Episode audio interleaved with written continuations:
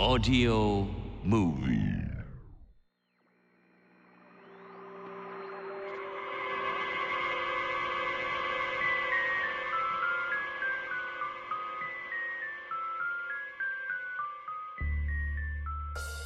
夜のミステリー。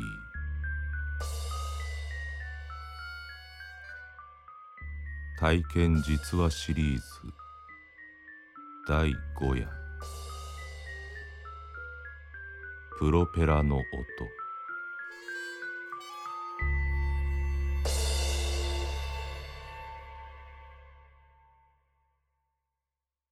あなたはこんな体験をしたことがあるでしょうか？夢ともうつつともつかないこんな体験を。今夜のお話は福岡県久留米市にお住まいの会社員。小谷祐介さんのお便りをもとに構成したものです。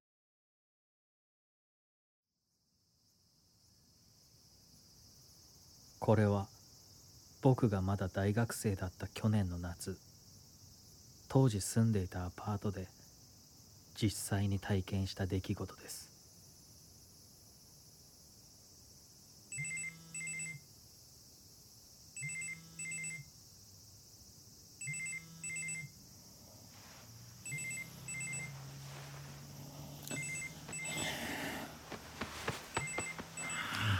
もしもしあれ？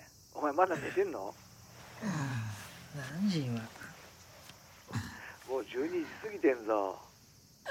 行かなくていいの大学。いいよ。どうせリモートだし。それな。ってなるだろなる。いや俺んとこもさほぼほぼリモートで。テストもやりようがないからレポートばっかだしってなるとやっぱ出席も適当になってくんじゃん。ああなってくなってく。しかも講義の音声後からスマホで聞けるってなりゃさ。ま あ聞かないんだけどね。俺も。で何？え？いや電話。ああ。お前のお母さんからさ頼まれたんだよ。様子聞いといてって。ああ。はいはい。言ってたぞ。地元出て一人暮らししてはいいけど留守電残してもメール書いても返事来ないしちゃんとやってんのかしら？って。やってますよ。ちゃんとやってます。とか言って実際毎晩徹夜でオンラインゲームやって昼まで寝てるっていうね。ちげえよ。いや寝てたじゃん。うーん毎朝叩き起こされるから寝不足なんです。え何それ？うるせえんだよ毎朝。プロペラの音がさ。えプロペラの音？うんなんかさこの辺飛び回ってんの飛行機が。ブーンって。朝すっげえ早い時間にもうめちゃくちゃうるさくてさ目覚めちゃうんだよ。その辺飛行場なんかあったっけ？ない。けど飛んでんの。まあセスナかなんかじゃない？わかんないけど。ん。クレームとか入れたらいいんじゃない？どうやってどこの誰の飛行機かもわかんないのにああそうだよなああいや俺今地元でバイトしてんだけどさ。酒屋だろ？ミキちゃんとこの。いつの話だよ。雀荘だよ雀荘。へえ。で？あいやそこにさ神崎さんっていうものすげえ飛行機マニアの人がいいんだよ。飛行機マニア？うん。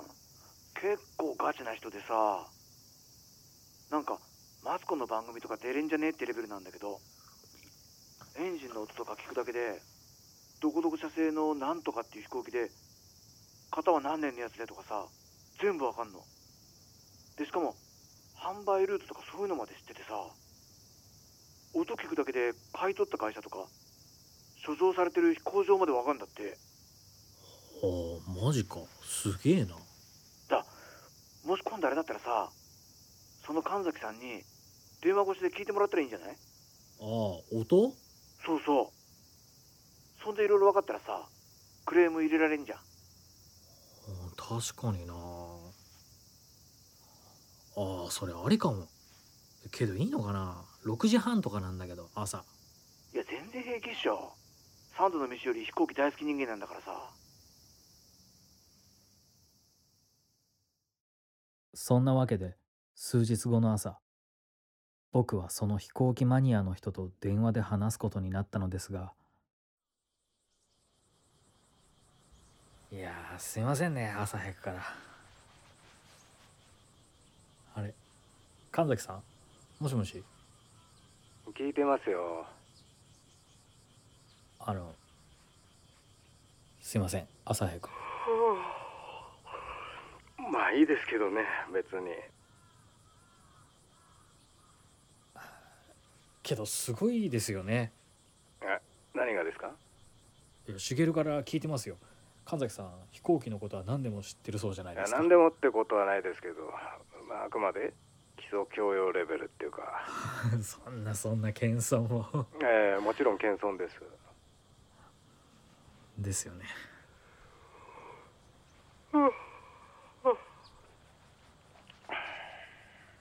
あのもうちょっとで聞こえてくると思うんですみません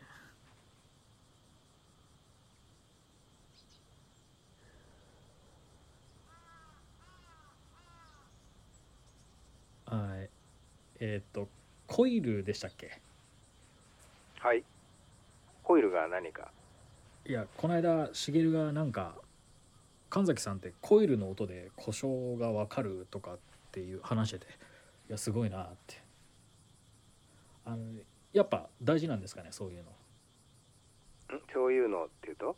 いやコイル。そりゃそうですよ。航空機の要ですから。だってベイパーロックを起こすと困るでしょ？えベイパー？もちろん低高度の場合はいいですよ。あこの場合の低高度っていうのは2000フィートくらいを指しているわけですけどもし仮に高高度になった時につまり5000フィートから7000フィートくらいを飛行しててですねそれでスロットルを全開にするとコイルの締め付け次第ではベイパーロックの状態になるじゃないですか。そうなるとまずいでしょ？うーんまずいんですか？いやまずいでしょ。う機体の振動が激しくなって舵が効かなくなるんだから。まともな水平飛行ができなくなっちゃうじゃない。はまあそういうことです。ああはい。あまあとにかくよろしくお願いします。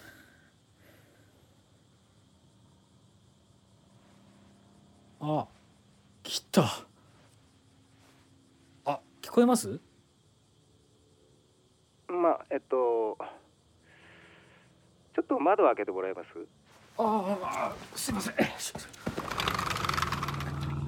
はいはいよく聞こえます。機影見えますか？消え？飛行機です。ああ。いや見えないですね。3000以上か。はいはい。ちょっとじゃあ聞かせてください。あのあちょっと静かにしててもらっていいですか？あはいすいません。うーん。ん？いや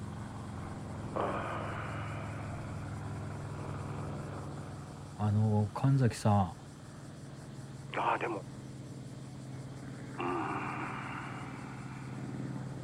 あの今って話しかけてもあのーこれねまあ私の認識が正しければなんですけどああくまでもね。ちょちょっと待ってください。ちょっと窓閉めます。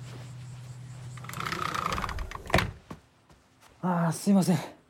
えっと。いやあのね今のエンジン音プロペラのこれおかしいんですよおかしい。つまりありえない音なんですよ。ありえない音。製造されてないんですよ今このエンジン。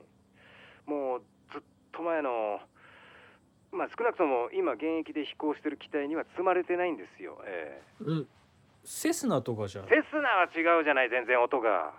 あすいません。いやでもなんで今フロリダならあれだけど日本だしなあもしかして。はい。小谷さん。あなたの住んでるそこ大体の場所は茂さんから聞いてるんですけど。はい。もしかしてなんですけど近くに電波塔ってあったりしますか？電波塔はありますね。じゃあその手前に川ってありますか？ありますね。沢沿いには紡績工場がある。おおはい。よく知ってますね。マジか。あれ？神崎さん？もしもし。小谷さんそこのあなたの今いるアパートの前ってどうなってます？えどうなってるって。部屋からは何が見えますか？部屋の外はどうなってますか？いや別に何もないですよ。なんかだだっ広い原っぱみたいになってるだけだし。やっぱり。え？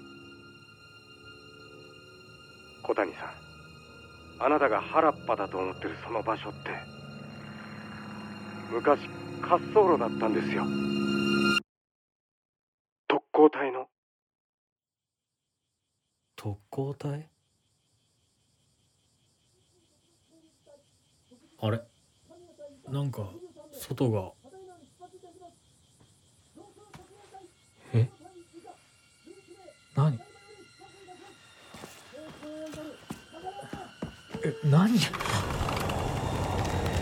総員大フレ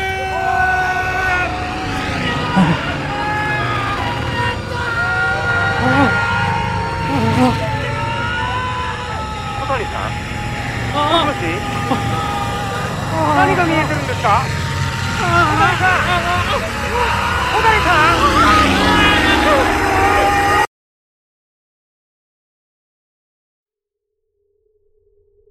彼は見たのです。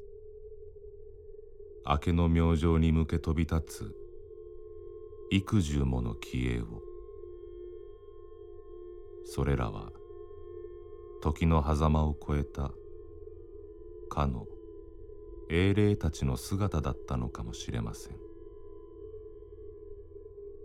その後大学を辞めた彼は地元に帰り就職したそうです。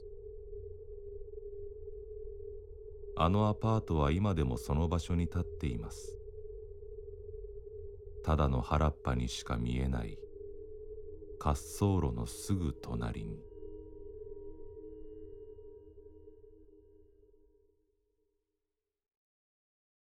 ねえねえモトブルって知ってる？もとぶるそうそうモトブル。もとぶるそうそうモトブルモトブル。そんな僕たちモトブルのレギュラー番組が始まりました。毎週日曜午後11時から配信スタート。歌あり涙ありの30分。ぜひお試しください